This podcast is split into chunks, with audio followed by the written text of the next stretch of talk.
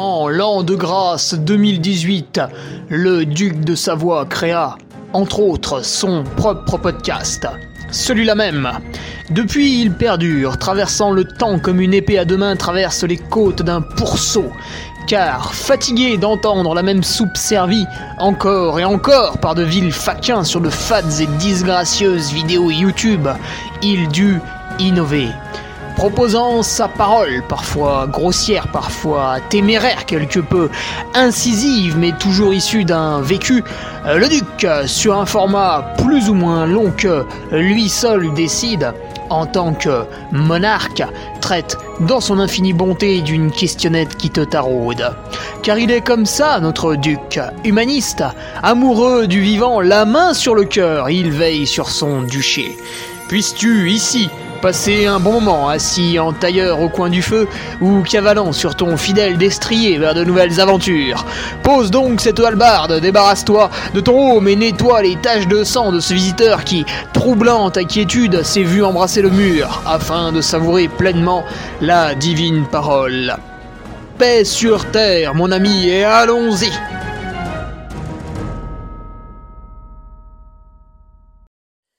Allez, bonjour tout le monde, on se retrouve pour euh, le podcast du Ferrari. Ça y est, c'est déjà, déjà foiré. Voilà, j'ai déjà raté l'intro, évidemment je recommence pas parce que je suis un feignant. Le podcast de Ferrari numéro 193. Je mange de la viande, est-ce que je pollue? Alors, un podcast dont l'idée euh, m'est venue de, de, de moi-même, voilà, donc je m'auto-congratule. Comme vous le verrez en introduction, en fait, je suis allé chercher le point de vue d'éleveurs bovins, qui sont quand même, euh, enfin bovins, pas que, qui sont quand même les principaux concernés par cette remarque, parce qu'on voit passer des études euh, dans tous les sens. Alors si c'est la même crédibilité que ce qu'on voit sur la, maladie à la mode du moment, on peut se poser quand même beaucoup de questions. Donc je suis allé les interroger, et évidemment, euh, ça tombe sous le sens. Voilà, donc Émilie et Yves, merci à eux par avance. L'interview va se dérouler. Les questions me sont venues voilà, de moi, hein, comme je disais, et puis aussi de, de mes chers patriotes qui en ont posé quelques-unes sur le forum. Certaines se ressemblaient, donc je les ai un petit peu centralisées. Vous découvrirez tout ça dans la partie 2 de l'interview. Aujourd'hui, c'est vrai que c'est plutôt la partie 1, parce qu'encore une fois, on a parlé en long, en large et en travers. Comme d'hab, hein, c'est aussi pour ça que vous êtes là, je pense. Et euh, voilà, donc bah, les patriotes ont pu poser leurs questions, ça c'est cool. Et j'imagine qu'à l'issue de l'écoute de cette partie 1 et de la partie 2, bah vous aussi, auditeurs non patriotes, c'est comme les vaccinés et les non vaccinés. Il y a les patriotes et les non patriotes. il y a ceux qui adhèrent à la secte du Patreon. Et il y a les autres, les gueux, les refoulés, les non patriotes. C'est pas vrai, je vous aime aussi. Voilà, même si vous me donnez pas d'argent, je, vous aime quand même. Je vous aime moins, hein, du coup, mais quand même un petit peu. Euh... je suis vraiment horrible. Bref, cette introduction est affreuse, inqualifiable. Nouveau patriote, tiens, je remercie Aurélien Bourdier, Nicolas Merle et Christophe Bayard, et le retour de Mandy Alcaraz, que je verrai ce week-end au Trail de la Galinette. Euh, voilà, donc merci à ces nouveaux patriotes et puis bah, à Mandy qui fête son retour parmi nous, mais qui a été éjecté, je crois, pour une histoire hein, scabreuse de, de carte bancaire. Son retour parmi nous. Euh, voilà, donc les patriotes ont l'accès au forum. Hein. Tiens, qu'est-ce que j'ai foutu tout à l'heure comme question sur le forum? Euh, Bon, je me rappelle plus parce que j'ai une mémoire de poisson rouge. mais j'ai interpellé les gens. Ah oui, par rapport à une course. Voilà par rapport au trail sans Andorre que je vais faire, voilà, pour s'organiser aussi. Donc le forum sert à ça, hein, entre patriotes. Et puis bien sûr à tout le contenu, donc là j'ai publié la, revue de presse voilà, du, lundi qui traitait des, courses du week-end et de à l'avenir. J'ai publié euh, bah, ce vendredi, ça va être ma préparation par rapport à la galinette. Est-ce que c'est un objectif? Est-ce que c'est pas un objectif? Comment on y va? Euh, Le parcours, le ravito, le ceci, le cela, je dépiote le truc. Et puis euh, voilà, voilà pour euh, le contenu de, ce Patreon. Et donc aujourd'hui, j'interpelle tous les auditeurs euh, pour des petites questions, parce que vous allez écouter Yves et Émilie, ils sont très intéressants, ils parlent de beaucoup de choses, je peux pas forcément rebondir sur tout. il y a peut-être des choses qui vont vous faire tiquer, d'autres que vous allez apprécier. Voilà, il y aura peut-être des remarques, des questions. Bref, nous, ce qu'on envisage, c'est de faire un podcast foire aux questions, un petit peu réponse, tu vois, de tout ce qui aurait pu émaner de, votre esprit, euh, que j'espère le plus complet possible. Hein. Je pense qu'on ratisse quand même large dans, dans les idéaux de tout un chacun sur l'écoute de, mon podcast. Voilà. Donc je vous laisse avec ça. Il a été introduit par le petit, euh, le petit outil là que j'ai utilisé, nos gestes au pluriel, climat.fr, climat pas au pluriel. Hein.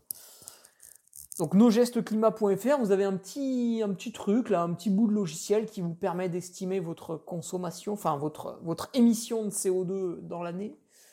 Donc c'est en tonnes hein, pour ceux qui se posent la question. Donc moi j'étais un petit peu en dessous des 6 tonnes, ce qui est encourageant par rapport à la moyenne française. Mais enfin bon, quand je regarde la moyenne française, elle me fait tout sauf rêver hein, dans tous les domaines.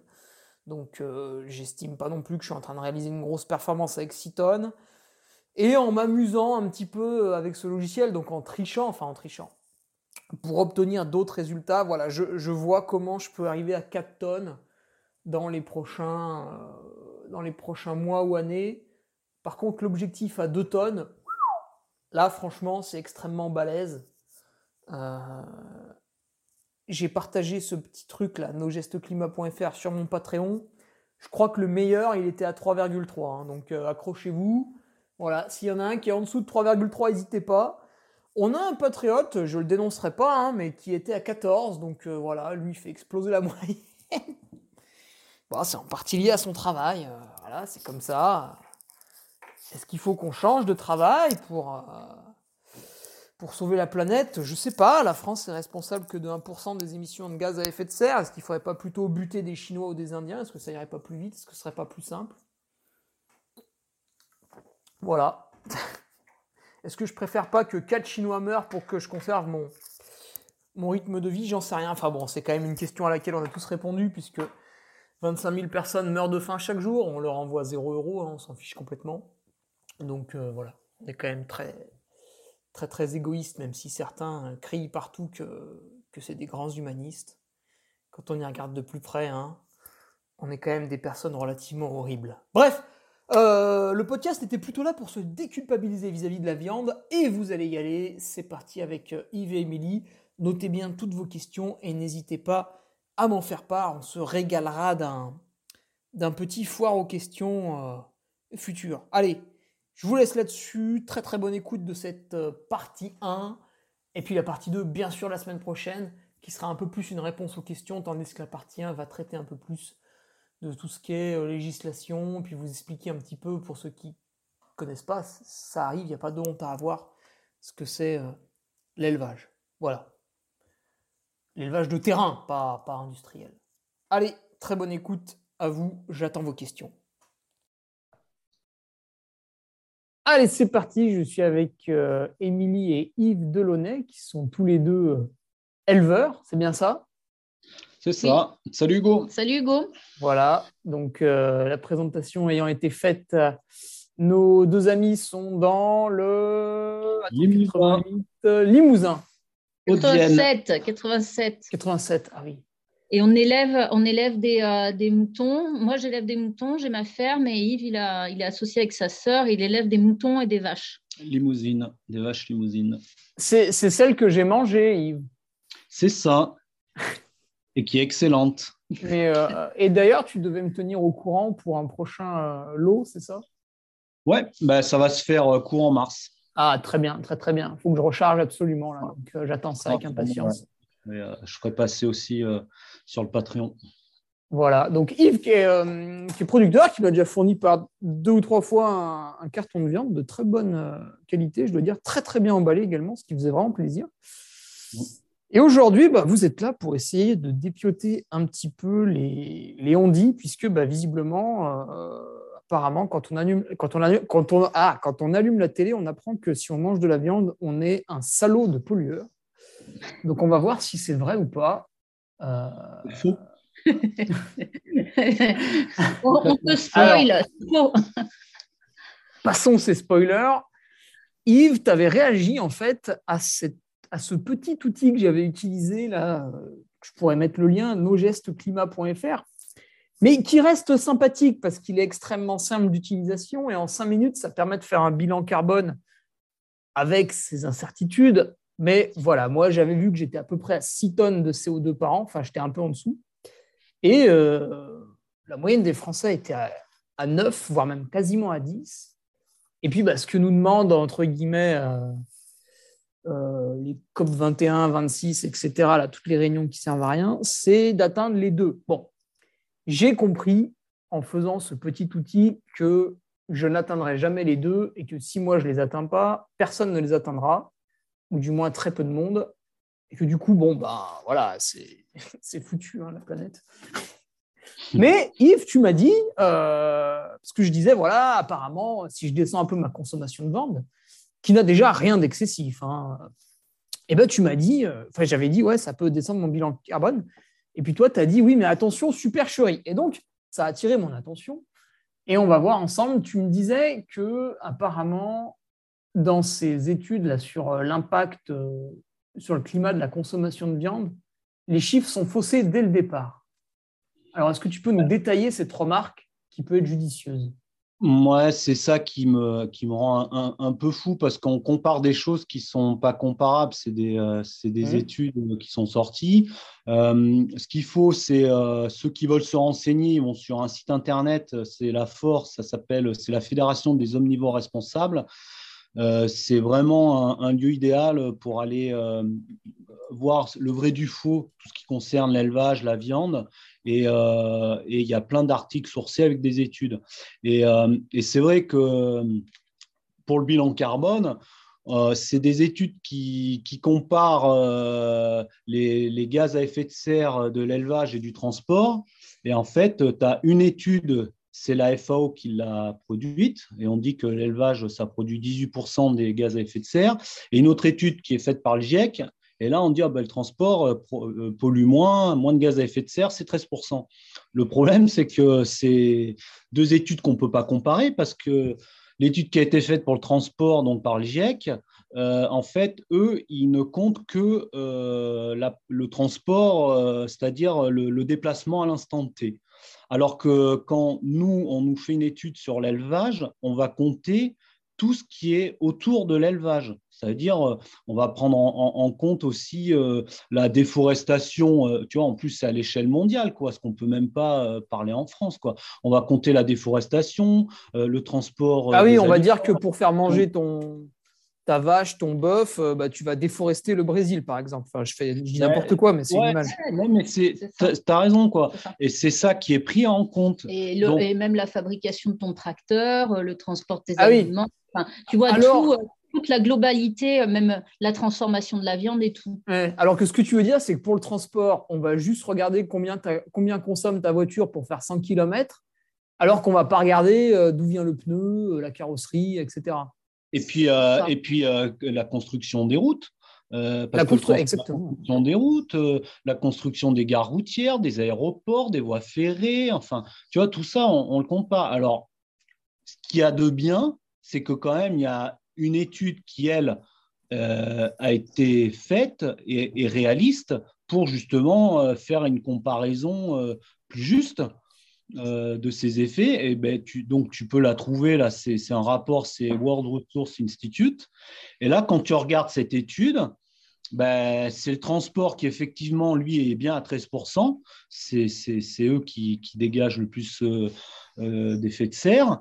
Et euh, l'élevage arrive qu'en septième position à 5,4%. Donc tu vois, ah du départ de ce qu'on te dit, euh, l'élevage, c'est 13% des gaz à effet de serre, là on tombe à 5,4%.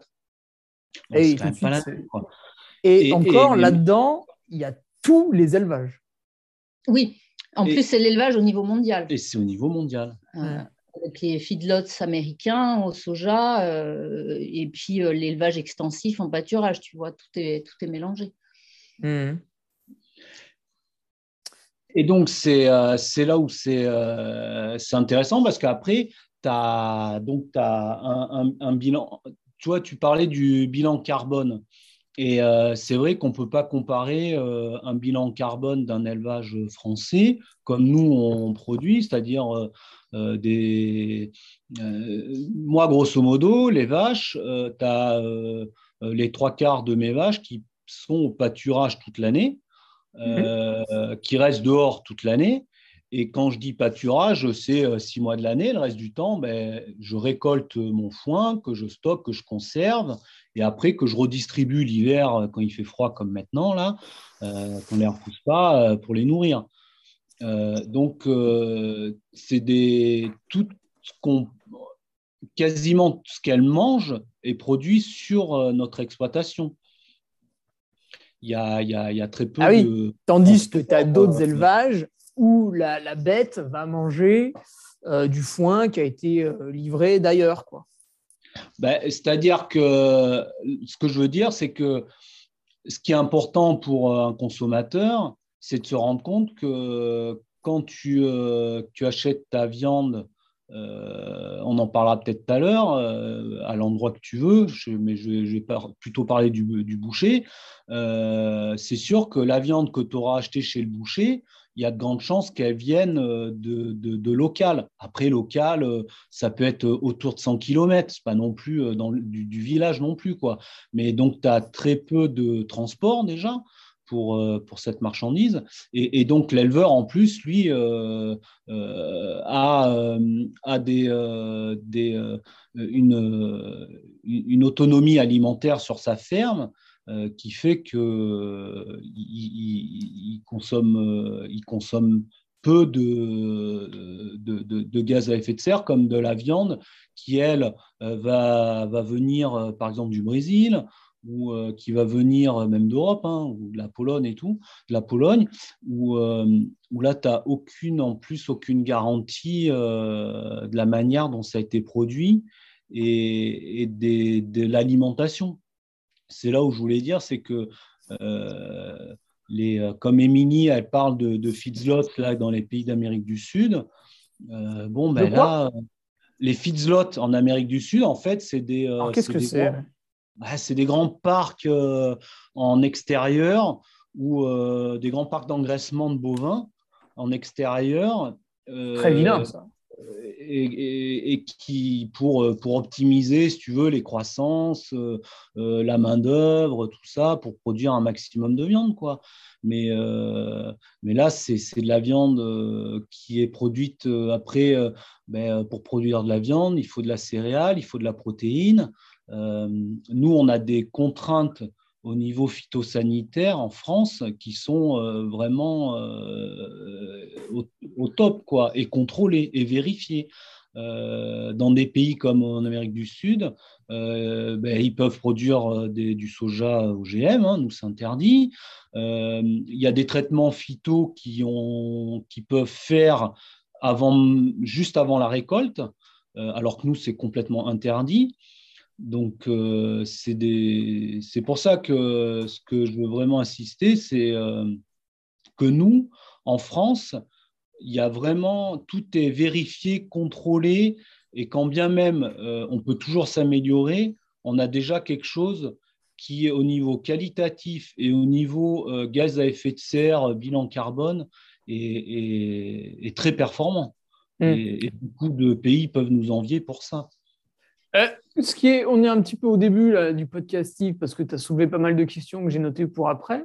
Est-ce que tu peux, du coup, pour, pour finir un petit peu de poser toute cette belle introduction qui est déjà riche, euh, nous, raconter un peu, en gros, la, la, vie de ta ferme euh, sur, l'année. C'est-à-dire, bon, voilà, alors, l'été, les bovins, ils sont dans les champs, ils mangent bah, ce qu'il y a sous leurs pieds, hein, la prairie. quand il fait froid, tu les mets à l'étable, et à ce moment-là, ils mangent le foin que tu as toi-même cultivé. Euh, du coup, euh, qu'est-ce qu'il y a à faire Le tracteur? Avec, euh, en ce moment, on, est en train de vivre ben, un peu comme tout le monde. Hein. Tu as une augmentation des, charges, que ce soit l'électricité ou nous pour l'alimentation. ouais, puis l'essence, non Tu as quelques Et, et, voilà. et c'est ça où ça, ça vraiment intéressant parce que d'un côté, nous, on a déjà mis des choses en place depuis quelques années pour réduire nos charges. C'est le seul levier sur lequel on peut agir, puisque sur le prix de vente, on est quasiment bloqué, on nous l'impose, entre guillemets. Donc nous, notre seul levier d'action, c'est sur les charges. Et ce levier d'action est intéressant parce qu'en plus, ça va vraiment dans le sens où ben, on va faire des économies d'énergie et de l'énergie qui, est polluante. Et quand bien même on pollue pas beaucoup, ben, on peut encore diminuer.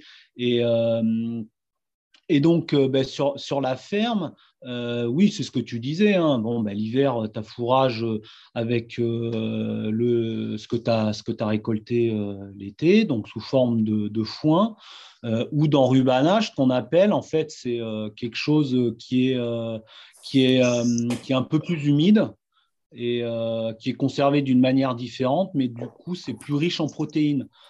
C'est un fourrage qui sera plus riche en protéines, ce qui fait que ben, pour produire du lait, il faut aussi euh, la protéine. Pour, euh, pour finir tes animaux, les engraisser, c'est pareil. Et ben, toute cette protéine que tu peux produire sur place, euh, ben, donc ça te coûtera moins cher et puis ça t'évitera de l'acheter. Et donc l'été, voilà, c'est les foins. Après, on, on récolte, on essaye d'être un maximum autonome pour nos céréales après, bon, ben, on est quand même dans des régions, euh, même si c'est pas, euh, tu vas, tu vas rigoler quand je veux dire que c'est la montagne, mais on est dans des petites montagnes, des collines. Donc, c'est quand même pas des endroits faciles pour cultiver de la céréale, mais on y arrive. Et bah, euh, oui, si, ouais, il y a un petit peu d'altitude quand même. ah, on est à 500-600 mètres. On a, on n'a pas des conditions pédoclimatiques exceptionnelles pour euh, produire de la céréale. Euh, chez nous, la céréale, c'est pour de l'autoconsommation, pour, euh, pour l'élevage, mais il y a très peu de, de ventes, quoi. C'est ce que veut dire Yves. La, céréale nous coûte quand même assez cher à produire, la protéine aussi. donc, on, on, essaie de la valoriser au mieux. D'accord. Et, quand bien même ce qu'on achète aussi euh, pour, euh, pour compléter ce qu'on n'a pas, euh, ça, vient, ça va venir d'à côté, hein, d'un rayon de 100 km. Quoi.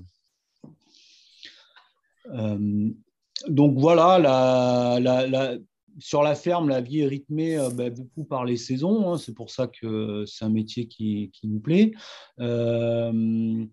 Euh, après, ensuite, ben, euh, la période, on va dire, euh, la plus délicate, ben, c'est les, naissances, hein, que ce soit pour l'agnelage pour Émilie ou moi les, les vélages. C'est un moment où il faut être très présent parce que bon, ben, c'est le plus important. Parce que bon, ça reste quand même. moi, c'est un élevage, donc ce qu'on dit plein air, ça s'appelle. C'est-à-dire que j'ai 80% des vélages qui ont lieu dehors à partir de mars jusqu'à euh, juin, on va dire. Et le but, euh, c'est pour ça que cette race euh, me plaît, la limousine, c'est qu'elle elle élève, entre guillemets, toute seule son veau que j'intervienne le, le, moins possible. Donc, qu'elle vèle toute seule, que le veau soit vite résistant, même si les conditions des fois sont pas euh, évidentes parce qu'il pleut, il fait froid, mais qu'il est un colostrum de qualité, donc le premier lait que la vache va délivrer, mmh. ça c'est important. Donc c'est pareil, hein, euh, si tu as euh, une alimentation mauvaise, hein, c'est comme pour l'humain, elle va faire un colostrum de mauvaise qualité et le veau aura de mauvaises défenses. Donc nous, on est là pour pour que les animaux soient le mieux possible en état de forme. Hein. Euh, une meilleure alimentation euh, très riche euh, pour qu'elle puisse nourrir son veau jusqu'à 7-8 mois où là on fait le sevrage du veau, donc on sépare le veau de la mère. et ensuite, c'est là où c'est pour la filière bovin où moi j'aimerais améliorer ce point-là, mais c'est pas gagné. Euh, c'est que euh, c'est des veaux que nous, on appelle à 7-8 mois. C'est pour ça qu'on s'est lancé dans la vente directe. Ça s'appelle du veau rosé. Donc, c'est un veau qui a été élevé euh, par sa mère, qui a, bu le lait, mangé un peu d'herbe. En fonction de la pousse de l'herbe, des fois, on rajoute un peu de céréales. Ils ont un, un nourrisseur, ce qu'on appelle. Donc, ils mangent un peu de céréales pour finir de profiter. Et, ça, c'est des veaux, après, c'est un peu comme du veau de lait, sauf qu'il a une autre il a une ration plus, plus, plus variée avec de l'herbe et éventuellement de la céréale, ce qui fait que la couleur de, la, de la viande tend vers le rose et pas vers le blanc. Mmh. Et ça, c'est ce qu'on essaye de, de, développer, le veau rosé, parce que c'est quelque chose qui reste sur place et, qui, qui, est très bien valorisé et les gens apprécient beaucoup, beaucoup cette viande. Euh, mais sinon, après, ce veau, il est soit euh, engraissé sur la ferme, euh, soit après, tu es obligé de, de, le faire engraisser par, par d'autres personnes. Et ça, ça peut être dans des pays voisins comme l'Italie ou l'Espagne. Donc, c'est des veaux après qui partent dans ces pays-là pour finir d'être engraissés. Et en général, euh, c'est une viande qui est prisée par ces pays. Euh, et, donc, après, elle est vendue euh, sur place. Historiquement, la filière, on appelle ça du broutard, en fait, le veau qui part se faire engraisser comme ça en Italie, elle existe depuis pas mal d'années maintenant pour le Limousin, parce que bah, de par les contraintes euh, que je disais, un pédoclimatique qu'on a. Euh, euh, certaines exploitations ne pourraient pas engraisser les veaux sur place parce qu'il n'y a pas assez d'herbes qui poussent, on n'a pas des rendements extraordinaires. Et l'Italie, au contraire, ils, ont des, ils ont des plaines très productives et donc eux peuvent optimiser l'engraissement et, et ils ont les débouchés pour, pour la viande. D'accord. Et vous en avez beaucoup des bêtes qui partent comme ça en Italie? Ben, Ça reste quand même, on va dire, les trois quarts de ma production, pour être transparent. Ah euh, ouais, et tu, ce qu'il y a, c'est quand c'est là où c'est vraiment. Euh, parce qu'en France, euh, on pourrait développer ça. Il y a des, des fermes spécialisées pour engraisser. Le problème, c'est derrière, c'est que c'est le prix, c'est toujours le, le, souci, c'est que le prix euh, nous est imposé et ne tient pas compte de nos charges. C'est ça qui est, euh, qui est terrible, c'est que euh, on ne peut pas dire, moi, par exemple, un veau, un tourillon, il faudrait que ça soit vendu, on va dire 4,50 euros du kilo.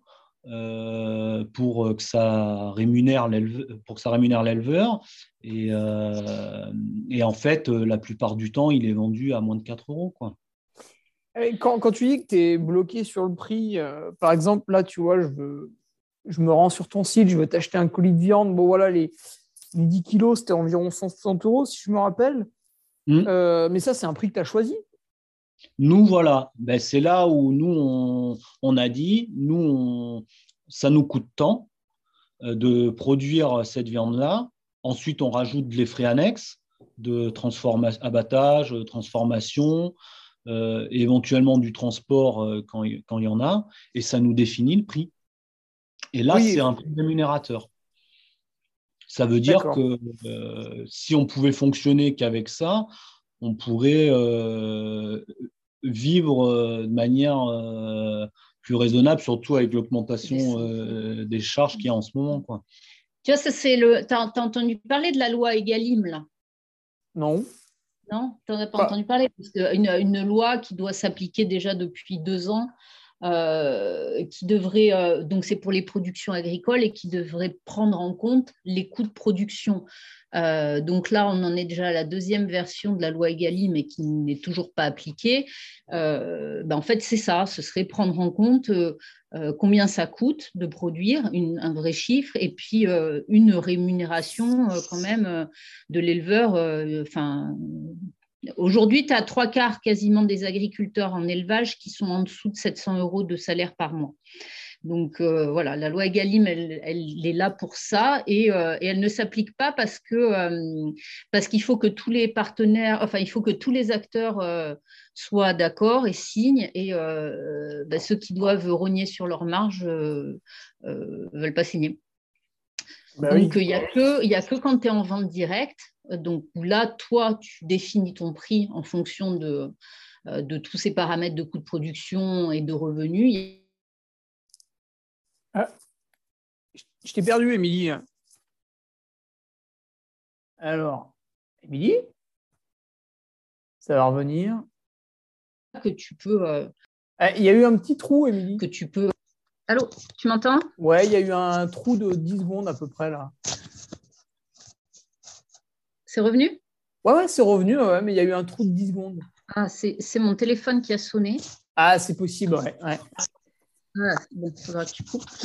Euh, Ouais, donc il n'y a qu'en vente directe en fait que tu peux, euh, tu, peux, euh, tu peux te, faire un vrai prix. Et le, problème, c'est que sur les productions agricoles, euh, on travaille énormément avec des, coopératives ou, des acheteurs privés parce qu'on ah n'a pas les marchés autour de nous pour, pour tout vendre en direct. Quoi. Oui, parce que Là, tu vois, à côté de chez moi, il y a une coopérative. c'est pas très très loin, donc c'est pas mal. J'y passe de temps en temps. Ils vendent euh, bah, viande, fromage. Alors évidemment, tu n'as pas tout ce que tu veux. Il y a un truc assez limité. Et eux, ils vendent au vrai prix. Hmm. D'accord. Donc là, hmm. l'éleveur a fixé son prix si je vais en coopérative. Ouais, c'est ça. Mm. Parce que euh, moi, je te parle des coopératives, donc pas des petits groupements de producteurs, mais je parle plutôt de gros scopes, on va dire, euh, comme on a pour, les, pour la viande, comme pour les céréales et tout, où, les petites boîtes se sont déjà faites bouffer par des plus grosses pour être, entre guillemets, plus compétitifs sur les marchés. Et, euh, clairement, ce n'est pas, c'est pas le coût de revient du producteur qui rentre en ligne de compte, c'est les marchés mondiaux. Euh, tu peux avoir des variations à, qualité égale sur de l'agneau. Tu peux avoir, euh, euh, ils peuvent acheter un agneau à 5,80 euros du kilo comme à 7,50 euros du kilo. Tu vois, sur la, à, qualité égale en fonction de, de, ce dont ils ont besoin et des cours des matières premières, etc. Donc, les COP sont dévoyés aussi aujourd'hui. Euh, et ouais, il n'y a que en vendant en direct que vraiment tu, euh, tu, tu peux te, te, dépêtrer de ça. Quoi. D'accord. Et aujourd'hui, avec la vente directe, ça ça vous ça, ça suffit pas? Vous êtes obligé d'aller voir aussi des, des industriels, des choses comme ça des Alors, euh, euh, en fait, euh, sur mon, si on prend l'exemple de mon exploitation, on a des vaches et des brebis. Et ce qu'avait en fait mon père dans les années 90, donc ça date, avait créé une marque commerciale avec un cahier des charges pour vendre les agneaux parce qu'il en avait marre de vendre à la coopérative et de batailler sur le prix et que ça allait pas. Et en fait, il a été démarché directement des boucheries et des restaurants et euh, de fil en aiguille, il a réussi à se créer un réseau. Et euh, actuellement, on continue sur ce principe-là, euh, c'est-à-dire que quasiment toute notre production de vente d'agneaux part dans des boucheries ou des restaurants. Donc mmh. ça, c'est super parce qu'au moins, voilà, c'est nous qui fixons le prix. Au final, on se rend compte que notre prix est compétitif euh, par rapport aux autres, parce qu'il y a quand même des frais en moins aussi, même si on compte tout. Hein. Il y a des acteurs en moins. Il y a des acteurs en moins, ouais. Et, euh, et avec une, une, une qualité, euh, une qualité qui est, qui est reconnue.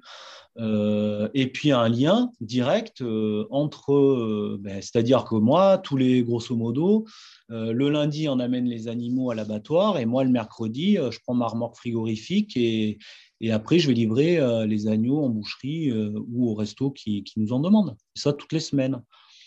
Donc ça, c'est quelque chose pour notre ferme, c'est vraiment euh, très bien sur la partie ovine. Et après, pour les bovins, on essaye aussi de faire de même, mais c'est quand même pas pareil pour arriver à vendre une vache en entier à un boucher. et puis c'est pareil, tu as des acteurs sur le terrain euh, qui, euh, ont des structures énormes sur lesquelles on ne peut pas concurrencer. Là, en termes de prix, on a du mal à être euh, bien positionné. Sur le bovin, c'est compliqué parce qu'il y a des coûts vraiment conséquents et, nous, entre guillemets, on ne peut pas s'asseoir dessus non plus, vendre à perte. Hein. Le but, c'est quand même de gagner de l'argent. Donc, on ne va pas essayer d'aller vendre une vache, un boucher à un prix qui ne nous rémunère pas. Quoi. Mmh. Mais on y arrive. Il y a des bouchers, euh, il y a plein de bouchers qui, vont se fournir à côté et qui vont se, fournir directement dans, les élevages. Ils le font surtout l'été parce qu'ils ont beaucoup de demandes avec les grillades. Et là, ils peuvent euh, vendre ils peuvent nous prendre une bête en entier ou une demi-bête. Et donc c'est déjà bien, c'est un bon début déjà. Quoi. la marge, elle revient, la marge, elle revient à l'agriculteur et, et, pas que aux intermédiaires, entre guillemets. Quoi. Ouais, parce que tu les as fait sauter là pour le coup. Ben là, tu les fais sauter, ouais.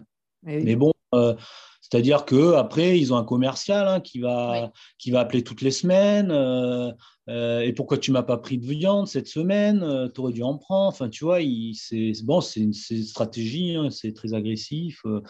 moi, je n'ai pas fait de formation de commercial non plus. je suis capable de parler de, mon produit et de le vendre, hein, mais après, il y a tout l'aspect commercial, financier. et les bouchers, c'est pareil euh, nous, on ne peut pas euh, fournir régulièrement quelque chose. C'est là où c'est compliqué. C'est que si tu veux obtenir un marché, il faut que tu sois capable auprès d'un boucher ou d'un restaurateur, quand il t'appelle, ben, de pouvoir répondre à sa demande. Ah oui, oui. Ah et, et, ça, tu ne peux pas forcément y répondre. Donc, c'est quelque chose à mettre en place. Mais d'un autre côté, euh, tu as des restaurants euh, qui jouent le jeu et qui vont se fournir à, avec, à plusieurs producteurs. Ils sont sûrs qu'il y en aura un qui, qui, aura toujours de la marchandise. Quoi. Ouais, puis tu vois, au final, c'est quand même apprécié aussi quand tu vas au restaurant. Euh, tu as une carte et puis, bah, en fait, voilà, bah, ce midi, tel poisson, il n'est pas, pas disponible. Parce que pendant trois mois, en fait, on ne le trouve pas à la pêche. donc, bah, voilà, tu reviens au restaurant six mois après, puis tiens, bah, tu peux goûter un autre plat parce que là, il est, il est disponible. Donc ça, ça, je pense que ça peut être intéressant aussi de ne pas toujours avoir la même offre en face de soi. Ben, oui, parce que c'est comme les légumes quoi, hein, ou les fruits. Hein. Oui, voilà, tu vas au supermarché, euh, bon, bah, c'est génial. Hein, euh, que j'y aille en septembre, en octobre, euh, en mars ou en août, il y a des tomates. Mais est-ce que c'est la même? Tu vois? Alors, elle s'appelle toujours cœur, cœur de bœuf, mais est-ce que c'est vraiment la même à l'intérieur? Ouais, et puis euh, le, coût, euh, le coût de production, quoi. Oui, oui, alors le prix varie aussi. Euh, pour... Ouais, ouais ben, pour revenir justement à ça, un peu au bilan carbone, nous, on, en élevage allaitant en France, c'est principalement euh, mon système euh, est, le même un peu partout en France. Hein. C'est euh, des vaches qui pâturent du, au printemps, été, début d'automne, et après elles rentrent l'hiver et, on les alimente. voilà. Et donc ces, ces pâtures, ce qu'on appelle des prairies permanentes, souvent, c'est des prairies où il n'y a pas d'action euh, mécanique euh, pour, euh, pour les retourner, pour les labourer. Tu vois, c'est des, des, des prés, on va dire, où il y a de l'herbe et on essaye d'entretenir cette herbe du mieux possible pour qu'elle se pérennise d'année en année, sans, sans modifier ce sol-là. C'est-à-dire qu'à part un coup de broyeur, on va dire, pour les mauvaises herbes, s'il y en a, on on va pas la labourer ou quoi. Et ces prairies-là, en fait, le sol euh, capte du carbone. Et euh, c'est là où c'est intéressant, c'est que effectivement, l'élevage a un bilan carbone, mais d'un autre côté, les élevages comme nous, où il y a un système pâturant, avec nos prairies permanentes, on capte du carbone. Et de mmh. ces pratiques qu'on fait et qu'on va continuer à faire et qu'on va améliorer, on peut en capter encore plus le sol peut capter encore plus de carbone. Et c'est grâce à ça, euh, c'est un des leviers euh, qui avait été euh, développé lors de la COP 21. C'est une initiative qui s'appelle 4 pour 1000 qui veulent développer, bon, je, reviens à l'échelle mondiale, hein, là, mais ça nous concerne aussi nous, pour justement, ben, pour enrayer un peu les gaz à effet de serre, ben, le but c'est ça, c'est de faire capter encore plus de carbone au sol par des pratiques, euh, par de meilleures pratiques. C'est-à-dire que ben, moins, on va, moins on va labourer les sols, euh, moins on laissera des sols à nu. Euh, des choses comme ça, en ayant des sols continuellement couverts, ben, ça permet de capter beaucoup de, carbone et de, réduire, de réduire. Il y a quasiment qu'en élevage que tu peux faire ça, parce que là où tu as le plus d'export, c'est en culture. Euh, où tu as des travails du sol quasiment tous les ans, où tu euh, apportes moins de matière organique que tu, que tu n'en exportes. Enfin, voilà, donc c'est marrant que euh, les mêmes qui pointent l'élevage du doigt en disant que c'est le, grand pollueur du monde viennent demander à l'élevage de vendre en fait du crédit carbone. Là, là tu, tu dis, mais il y a, y, y a quand même un problème, quoi. Et oui, parce que on nous dit voilà, faut manger euh, un steak de soja parce que c'est ça, pollue moins. Mais en fait, euh, déjà, il a fallu faire le champ. Après, bah, faut le retourner un peu tous les ans. Mm. Et puis ton soja, bah, faut lui donner un peu d'eau aussi. Donc au final, euh, et lui, il capte pas de carbone par contre. Eh bien oui, et puis lui, en général, il, il vient, même si la filière du soja en France se développe un petit peu, euh, celui-là, euh, il, vient, il vient des Amériques du Sud. Quoi. Et c'est ce que j'avais dit, euh, c'est avec des normes qui ne correspondent pas du tout aux nôtres. Quoi. C'est qu'en mhm. plus d'ingurgiter ton steak de soja, tu vas ingurgiter des molécules que, que, que, nous, que tu n'aurais pas ce problème chez nous. Et tu vois, le producteur de soja, il est bien content quand euh, le, soja a été trituré, euh, que l'huile a été récupérée et que ce qui est consommable, la petite part consommable pour l'humain a été récupérée. Il est bien content de vendre euh, tous les déchets à, l'élevage parce qu'en fait, plus de 90% de l'alimentation des animaux, c'est des, des, aliments qui ne sont pas consommables pour l'humain. Euh, c'est euh, le, pâturage des prairies et notamment donc les, fameuses prairies permanentes dont parlait Yves, où on ne peut rien faire d'autre que de l'élevage, parce qu'on ne peut pas y mettre une charrue, parce qu'on ne peut pas y faire de culture, euh, mais c'est aussi euh, tous ces déchets, euh, ces coproduits de l'alimentation humaine, voire de l'énergie aussi, hein, parce que ça peut être le colza qui est cultivé pour les biocarburants, etc. Voilà, donc l'élevage évite une grosse partie de gaspillage de production qui sont pour euh, qui sont pas à la base pour, euh, pour les animaux. Hmm. Et tu parlais de revendre ce carbone que tu captes. Alors qu'est-ce que ça veut dire? Ça c'est c'est comme la taxe carbone des entreprises, c'est-à-dire euh, une entreprise qui pollue beaucoup, elle peut donner de l'argent à une entreprise qui, qui pollue moins? Ben, c'est là où ça fait rire, c'est que tu vois, euh, euh, bon, ben oui, c'est euh, l'élevage le plus grand pollueur. Bon, j'ai expliqué au départ que c'était une supercherie. Et à côté de ça, tu vois, j'ai des données, je me, je me, suis un peu renseigné parce qu'on on a des chambres d'agriculture qui, font, qui nous permettent de faire des études. Et, et sur, sur l'élevage, en France, tu vois, on émet on émet à peu près 500 euh, tonnes euh, d'équivalent euh, de CO2. Mais ce que je te disais tout à l'heure, dans les prairies, on en stocke 200. C'est-à-dire qu'on a une compensation déjà de 40% des émissions qu'on émet. Donc, c'est quand même pas négligeable. Et, après, là où ils sont, ben oui, les grandes entreprises qui, elles, ont le droit à polluer, elles sont bien contentes de venir trouver l'élevage pour justement nous racheter ces crédits carbone. C'est-à-dire que ça émet euh, comme des bons, on va dire, et euh, qui en donnent une valeur. Et après, euh, eux nous, nous, les rachètent pour eux qu'ils aient le droit de continuer à polluer.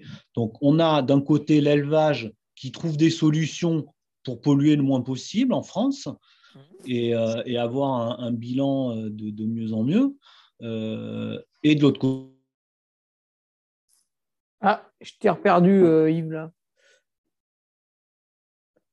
de recevoir un autre appel. Allez, on va attendre deux secondes. Ça va revenir. Alors, alors, alors. Alors, alors, alors, ça va revenir, ça va revenir. Patientons. Ne soyons pas pressés. Yves, es-tu revenu? Yves, Émilie forcément, ils sont aussi euh, au travail. Hein, donc, euh, quand il y a un appel, ça disparaît. Alors, bon, je vais couper. On reprendra juste après. Tu viens d'écouter le podcast du Duc de Savoie. Si tu souhaites approfondir avec de pertinents articles d'éminents spécialistes, rejoins le Patreon. Tu feras ainsi partie, en tant que fidèle patriote, de la très prestigieuse Duke Army. Si l'humour est ton leitmotiv et que tu n'as peur de rien, viens sur l'Instagram. Si tu veux espionner le duc, car tu es vil et sournois, son Strava est également à ta disposition. Enfin, si tu es vieux, presque sénile et ou débute dans les réseaux sociaux, contente-toi de suivre sa divine page Facebook, les liens sont dans la description, que Dieu te garde, et à la semaine prochaine